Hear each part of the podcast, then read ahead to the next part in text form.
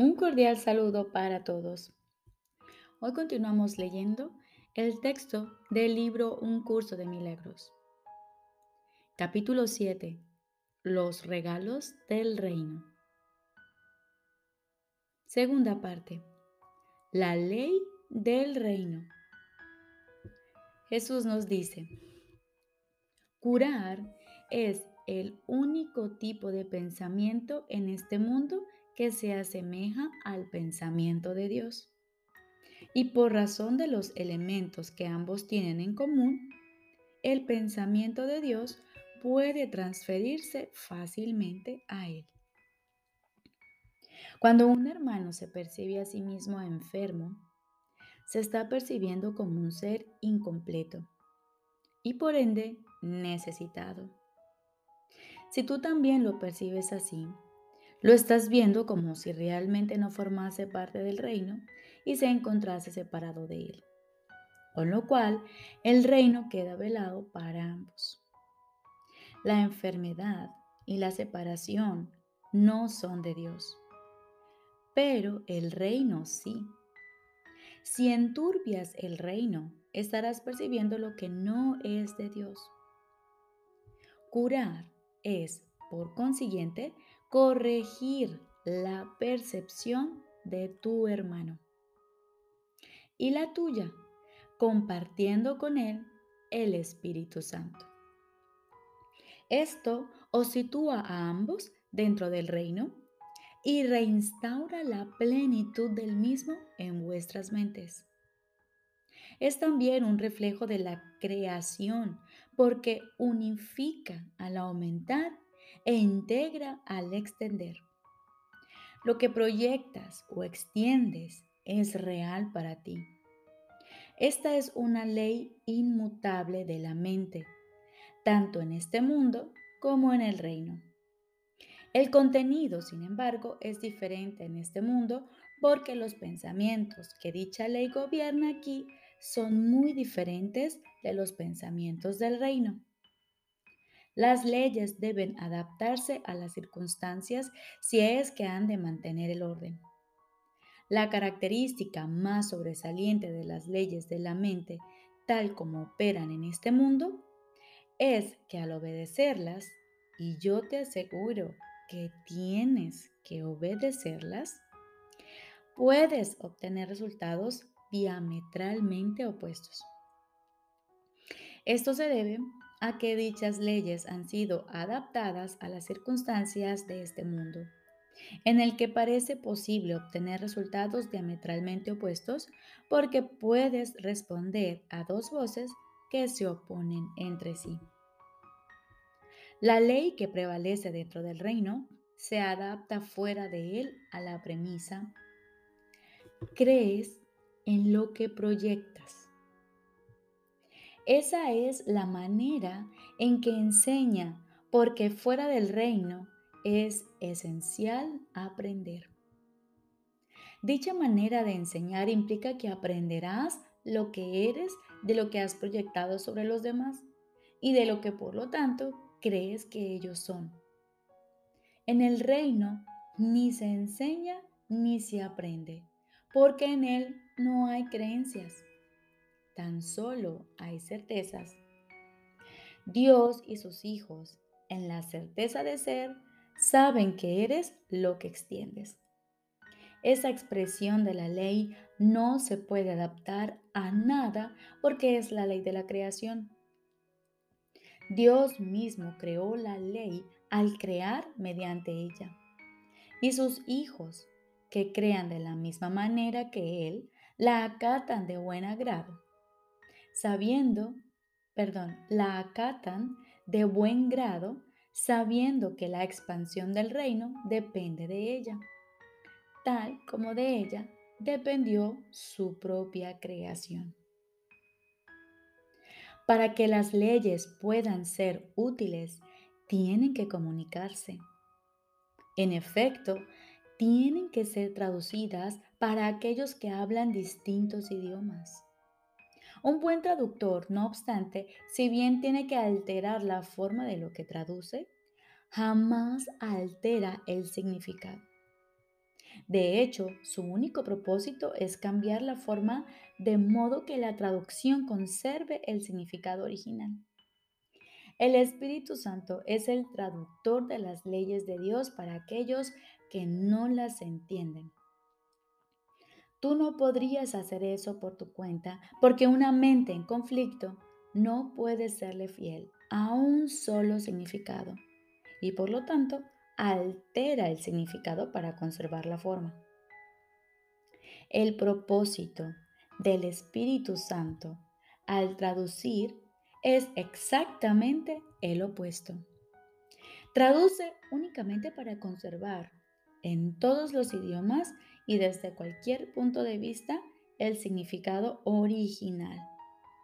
Por consiguiente, se opone a la idea de que las diferencias en lo relativo a la forma sean significativas, subrayando siempre que esas diferencias no importan. El significado de su mensaje es siempre el mismo. Lo único que importa es el significado. La ley de Dios que rige a la creación no entraña el uso de la verdad para convencer a sus hijos de la verdad. La extensión de la verdad, que es la ley del reino, radica únicamente en el conocimiento de lo que es la verdad. Esta es tu herencia y no tiene que aprenderse en absoluto. Pero cuando te desheredaste a ti mismo, te convertiste por necesidad en un alumno. Nadie pone en duda la relación que existe entre el aprendizaje y la memoria. Es imposible aprender sin memoria, ya que lo que se aprende tiene que ser consistente para que se pueda recordar. Por eso es por lo que la enseñanza del Espíritu Santo es una lección que enseña a recordar. Dije anteriormente que el Espíritu Santo enseña a recordar y a olvidar, pero olvidar sirve únicamente para que recuerdes de manera más consistente. Olvidas para poder recordar mejor. No entenderás sus traducciones mientras sigas escuchando dos maneras de interpretarlas. Tienes, por lo tanto, que olvidar o renunciar a una para poder entender la otra.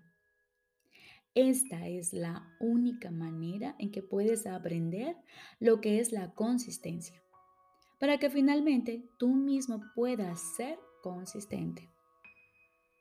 ¿Qué significado puede tener la perfecta consistencia del reino para los que están confundidos? Es evidente que la confusión del alumno interfiere en su entendimiento de tal significado y por lo tanto le impide apreciarlo. En el reino no hay confusión porque solo hay un significado. Este significado procede de Dios y es Dios. Puesto que es también lo que tú eres, es algo que compartes y extiendes tal como tu creador lo hiciera.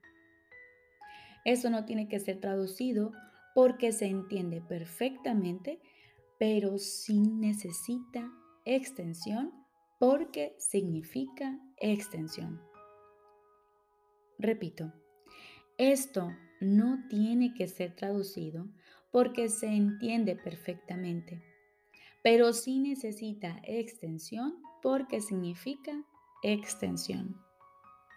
La comunicación es perfectamente directa y está perfectamente unificada. Es completamente libre porque nada discordante puede jamás infiltrarse en ella. Por eso es por lo que es el reino de Dios. Le pertenece a Él y es por lo tanto como Él. Esa es su realidad y no hay nada que pueda afectarla.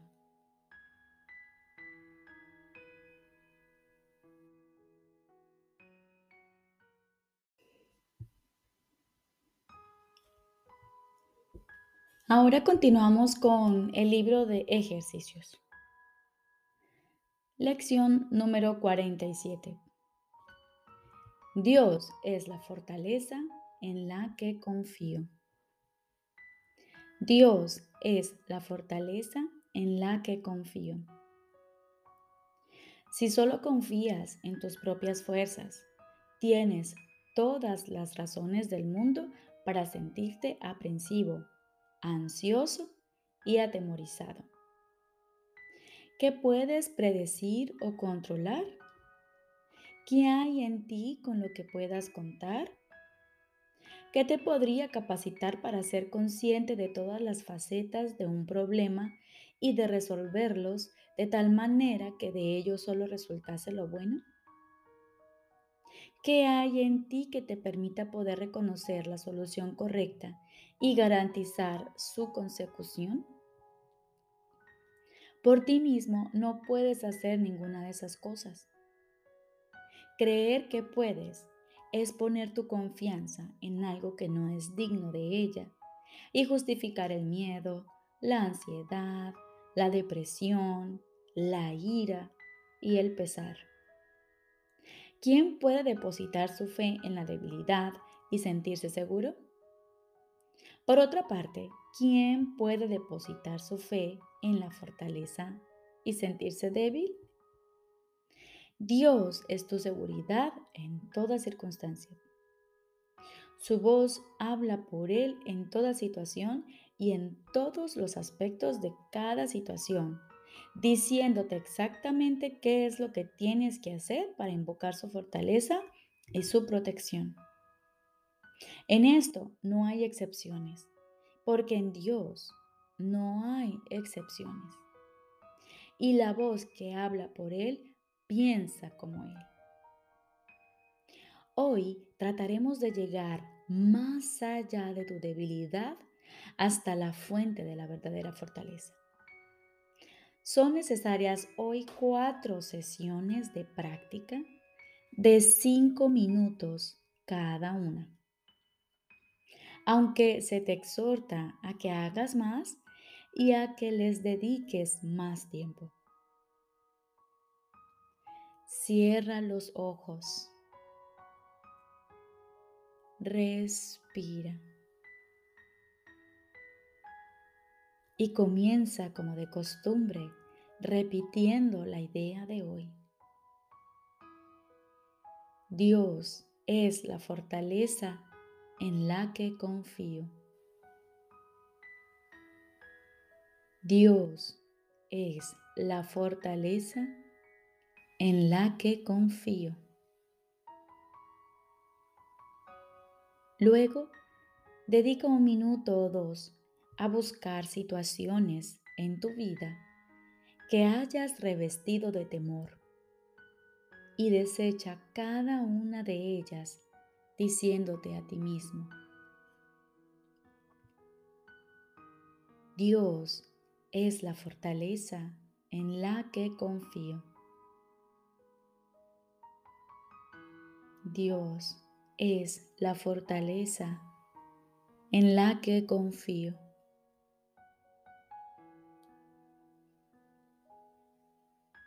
Trata ahora de deslizarte más allá de todas las preocupaciones relacionadas con tu propia sensación de insuficiencia. Es obvio que cualquier situación que te causa inquietud está asociada con sentimientos de insuficiencia, pues de lo contrario, creerías que puedes lidiar con la situación con éxito. Confiando en ti mismo, no es la manera de adquirir confianza, mas la fortaleza de Dios en ti tiene éxito en todo. Reconocer tu propia debilidad es un paso necesario para la corrección de tus errores. Pero no es suficiente para darte la confianza que necesitas y a la que tienes derecho. Debes adquirir asimismo la conciencia de que confiar en tu verdadera fortaleza está plenamente justificado en relación con todo y en toda circunstancia. En la última fase de cada sesión de práctica, trata de llegar muy hondo dentro de tu mente a un lugar de verdadera seguridad. Trata de llegar muy hondo dentro de tu mente a un lugar de verdadera seguridad. Reconocerás que has llegado cuando sientas una profunda sensación de paz, por muy breve que sea.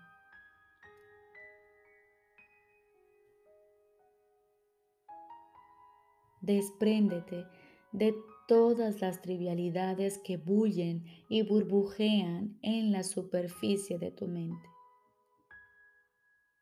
Y sumérgete por debajo de ellas hasta llegar al reino de los cielos. Hay un lugar en ti donde hay perfecta paz. Hay un lugar en ti en el que nada es imposible. Hay un lugar en ti donde mora la fortaleza de Dios.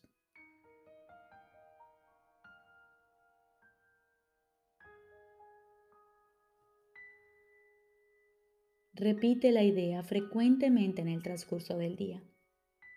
Úsala como respuesta a cualquier cosa que te perturbe. Recuerda que tienes derecho a la paz porque estás depositando tu confianza en la fortaleza de Dios. Recordemos, lección número 47. Dios es la fortaleza en la que confío. Para hoy son necesarias cuatro sesiones de práctica, cada una de cinco minutos. Te deseo un feliz y maravilloso día.